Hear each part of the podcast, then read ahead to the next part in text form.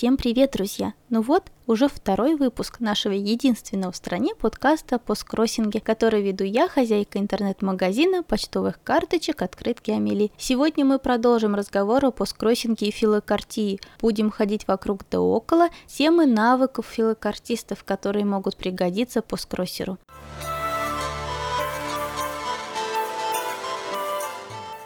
Например, один из таких навыков – это правильное хранение открыток. Если вы действительно цените и любите открытки, то вам не захочется, чтобы они помялись, потерялись или стали жертвами бумажного грибка. Кроме того, некоторым самым активным приходит по килограмму открыток и писем в неделю, так как же их компактно хранить? Это довольно популярная тема для обсуждения в соцсетях, как мы храним открытки, несмотря на то, что вариантов тут вообще немного. Альбомы и коробки. Просто каждый делится какой-нибудь своей хитростью. Например, известная в инстаграме посткроссинг Ниалена, девушка-посткроссер с многолетним стажем из Твери, рассказывала, как она кладет открытки в файл, а затем прожигает нагретой на свечном огоньке булавкой пунктирную линию между открытками, чтобы они не наезжали друг на друга. Обычно такие методы рождаются путем проб и ошибок, что, конечно, чудесно. Мне бы хотелось дополнить народные инструкции советами от коллекционеров со стажем. Начнем с того, что есть целые пособия с рекомендациями, как хранить и сортировать почтовые открытки, но мы, посткроссеры, о них ничего толком не слышали, потому что самый актуальный из них был издан в 70-х годах. Технический прогресс немножко, но затронул область коллекционирования почтовых карточек, так что советские книжки по филокартии до сих пор не потеряли своей актуальности, но их можно дополнить современными методами, которые в свою очередь следует черпать из специализированных форумов. Но чтобы вам не тратить на это целый вечер, я обзорно расскажу обо всем этом прямо сейчас.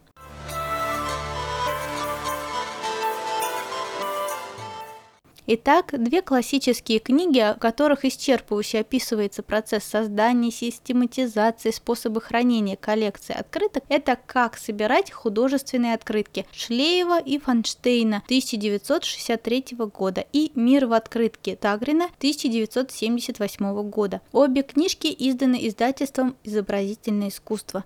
Кстати, слышали ли вы раньше о Николае Спиридоновиче Тагрине? Раз у нас заявлена филокартическая тема, позвольте вам рассказать об этом удивительном человеке. Николай Тагрин практически Николай Чудотворец от филокартии. Он родился в 1907 году в Санкт-Петербурге и собирал почтовые открытки всю свою жизнь. Его коллекция насчитывает 690 тысяч видов открыток. Это одна из крупнейших и не побоюсь этого слова крутейших коллекций открыток в мире. Во время блокады Ленинграда он устраивал выставки и лекции, которые поддерживали дух граждан. Его коллекция даже использовалась в оборонных целях. Как именно он, конечно, не написал, но мы можем судить о том, как использовались открытки в военное время по описанным им случаям из зарубежного опыта. Например, при подготовке одной военной операции понадобилось найти изображение отеля Сан-Доминика на восточном побережье Сицилии, потому что стало известно, что там размещался фашистский штаб обороны. Его быстро нашли. И как вы думаете, где? Конечно, на туристических открытках. Благодаря тому, что на открытках была запечатлена аллея, ведущая к отелю, военные смогли найти и опознать это место на фотографиях, сделанных с воздуха, тем самым точно определить место его нахождения. Один раз открытка спасла сотни жизней солдат. Британская разведка обратила внимание на несколько коттеджей на горе. Нашли открытку 1938 года с этими вершинами, и на ней не было никаких построек. Когда разведчик низко пролетел над ними, чтобы разглядеть, оказалось, что строения прикрывали командные пункты крупнокалиберных батарей немцев, которые поджидали поджидали высадку солдат союзнических армий. Подозреваю, что такие удивительные истории случались и в Советском Союзе. Так вот, в 1945 году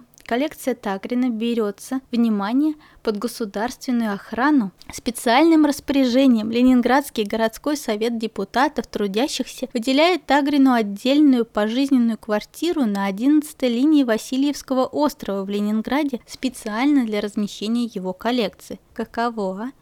Вы только представьте, глава вашего города вручает вам орден почетного посткроссера, выделяет вам квартиру в центре города, около администрации и парка. В квартире стоит множество шкафов с открытками, к вам приходят известные люди, оставляют свои восхищенные отзывы в специальной книжке, несколько раз в неделю забегают киношники-реквизиторы, чтобы по открыткам сверить детали обстановки той или иной эпохи. О да, в общем, Тагрин был почетным членом многих обществ, руководителем различных филокартических собраний и написал интереснейшую книжку. Самое обидное, что после его смерти эту богатейшую и полезнейшую коллекцию спрятали в запасниках Государственного музея истории Ленинграда, где до сих пор находится львиная часть коллекции 570 из 690 тысяч открыток. Некоторые открытки расползлись по другим музеям, а некоторые по альбомам других коллекционеров. Может быть, вам даже когда-нибудь попадется открытка из его коллекции. На них часто ставился штамп из коллекции Н. Тагрина. Авторы другой книжки «Как собирать художественные открытки» тоже очень известные на сей раз московские филокартисты. Например, коллекция открыток и библиотека Владимира Васильевича Шлеева была передана ни много ни мало Третьяковской галерее,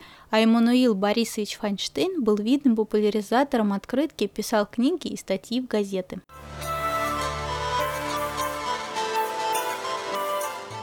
Так вот, как же нас учат хранить открытки такие опытные филокартисты? Начнем с базовых советов книжки 1963 года. Там говорится, что самые распространенные способы – это хранение открыток в альбомах и картотеках. Дальше описываются различные альбомы, которые были доступны в то время. Вы наверняка видели такие старые альбомы для фотографий с плотными картонными листами, где фотографии вставлены специальные прорези. Вот в советское время филокартисты, у которых были небольшие коллекции, хранили открытки именно так. Естественно, проблемой становилось то, что оборот не был виден, а достать открытку даже хотя бы раз было чревато повреждениями открытки. Так что рядом с открыткой ставился номер, а в отдельной тетради под этим номером было ее описание и история. Или же табличка с информацией вклеивалась в альбом под открыткой. Шлиев и Файнштейн настоятельно советуют прокладывать страницы папиросной бумагой, особенно в начале и в конце альбома, где открытки трутся о переплет. Так что, если вы захотите сделать винтажный альбом с открытками, можно сделать его именно таким образом. На сегодняшний день существуют более удобные альбомы для хранения открыток. Там прозрачные страницы с обеих сторон, чтобы были видны обе стороны открытки.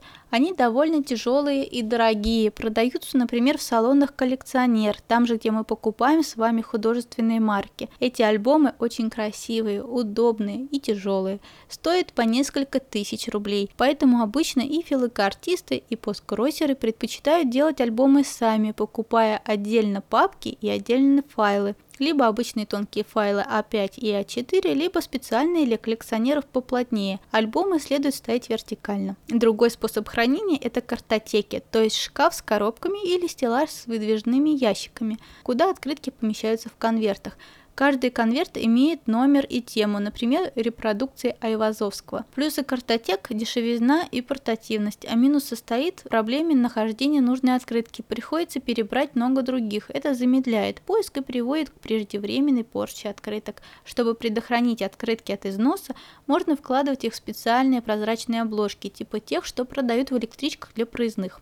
Авторы обеих упомянутых книг призывают очень внимательно относиться к систематизации открыток, то есть к тематическому распределению их по альбомам и коробкам. Сколько прекрасных собраний так и остаются недоступными для их всестороннего обозрения и изучения только потому, что их авторы вовремя не приложили руку к созданию подлинно научной, перспективной систематизации. Сетует Тагрин. Вы можете подумать, что посткроссерам незачем так заморачиваться. Они же не преследуют научные цели, не собираются консультировать кого-либо по своим открыткам. Наверное, у кого-то действительно открытки лежат тяжелым неподъемным грузом в коробке, но большинству из нас все-таки нравится показывать их друзьям друзьям, делать временные тематические экспозиции на полках шкафа, на холодильнике или пробковой доске. Поэтому открытки все-таки нужно раскладывать по темам, чтобы легче было искать их. При систематизации надо стараться свести к минимуму трудоемкость поиска. Конечно же, авторы предлагают готовые и опробованные методы. В альбомах с портретами использовать хронологический порядок, с живописью сортировать по художникам, видовые открытки раскладывать по географическому признаку. Проблема в том, что даже авторы небольших коллекций сталкиваются часто с тем, тем, что открытка относится сразу к нескольким темам. Например, открытка с музеем Чехова в Ялте будет относиться и к памятникам архитектуры,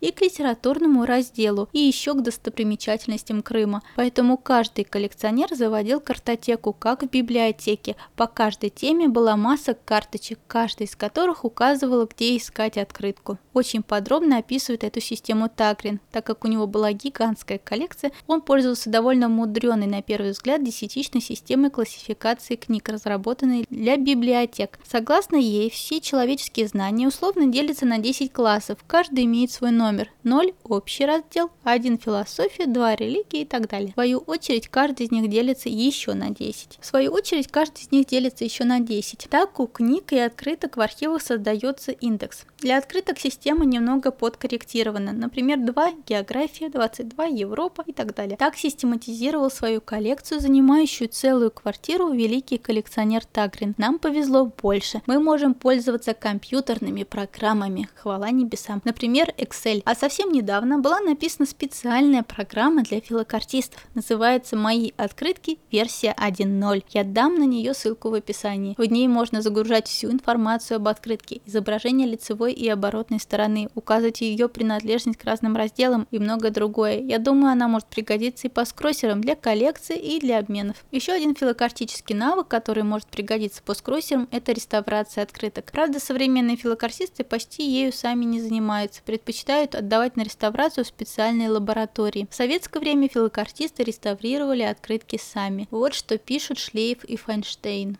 Очень часто страдают от небрежного обращения края открыток. В этих случаях их можно подкрасить, хорошо подобрав цвет или тон краски. Небольшая дырка или прокол в открытке заливается с оборотной стороны белилами и на лицевой стороне окрашивается под общий тон. Многих коллекционеров открыток интересует вопрос о том, как избавиться от надписей на оборотной и лицевой сторонах открыток. Если надписи сделаны карандашом, то их можно удалить резинкой или мягким белым хлебом. Небольшие надписи чернилами или пятна на белых полях лицевой стороны можно осторожно счистить лезвием бритвы. Те же способы перечисляет Тагрин, а потом добавляет.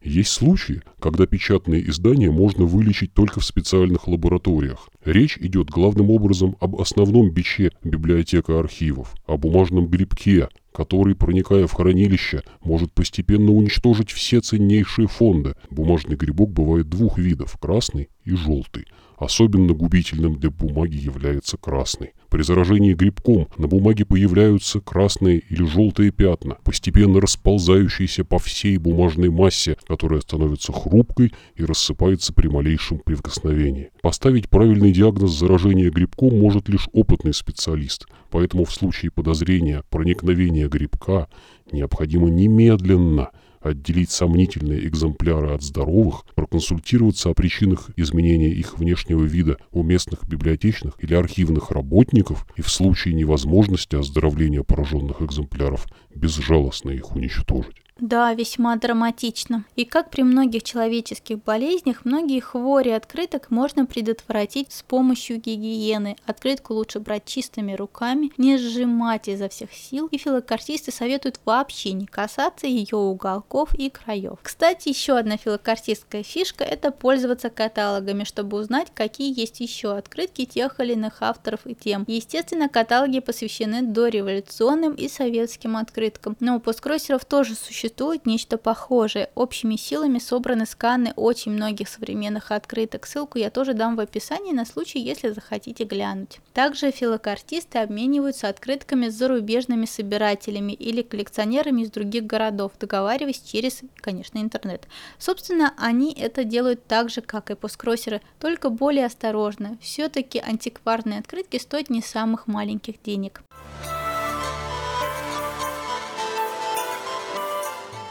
На сладкое я оставила одну прелюбопытную дискуссию с филокартического форума. Кто-то задал вопрос о ценности современных открыток и завязался жаркий спор.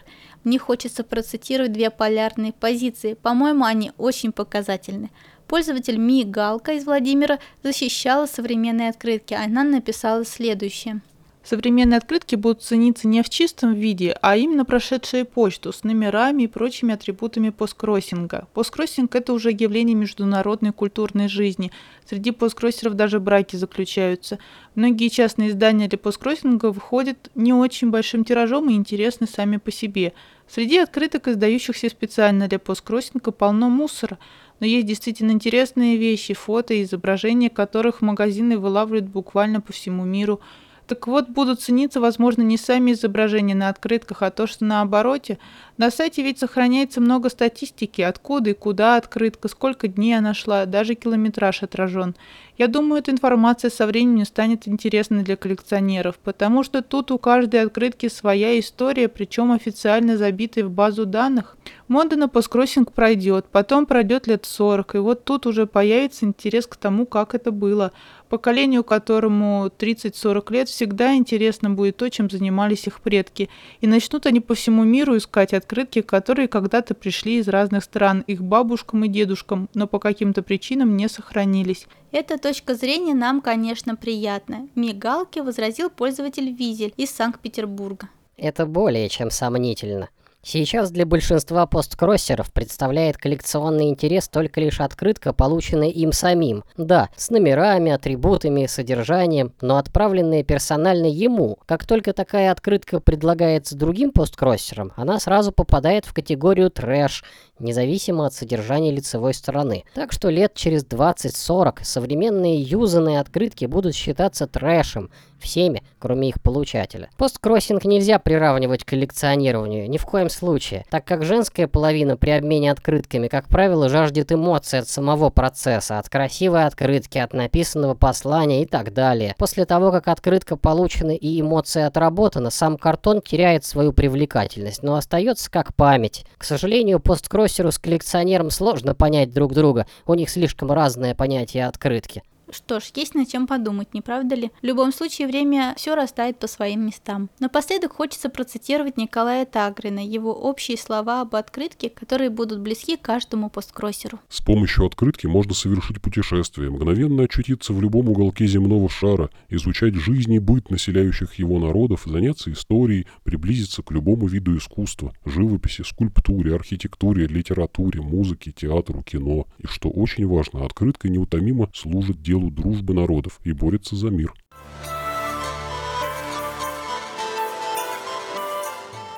Ну что, друзья, вы, наверное, думаете, где же промокод на скидку? Дело в том, что наш магазинчик закрылся на каникулы и откроется лишь в начале августа, но все равно есть отличная возможность выиграть много открыток. Мы запускаем творческий песенный конкурс. Если вы играете на каком-нибудь музыкальном инструменте, то переделайте любую песню или напишите ее сами. Песня должна быть про посткроссинг, почту, открытки. Запишите ее на диктофон или микрофон, присылайте мне на электронный адрес adminsobaka.cars.ru. В начале августа будет специальный музыкальный выпуск подкаста, после которого устроим голосование на лучшую песню. Победитель получит 50 любых открыток из нашего магазина, а все остальные участники по 25 открыток. Буду очень ждать ваши эксперименты. Тема следующего выпуска очень летняя и приятная, я пока ее озвучивать не буду. Пусть будет сюрприз. До следующей пятницы. Пока-пока.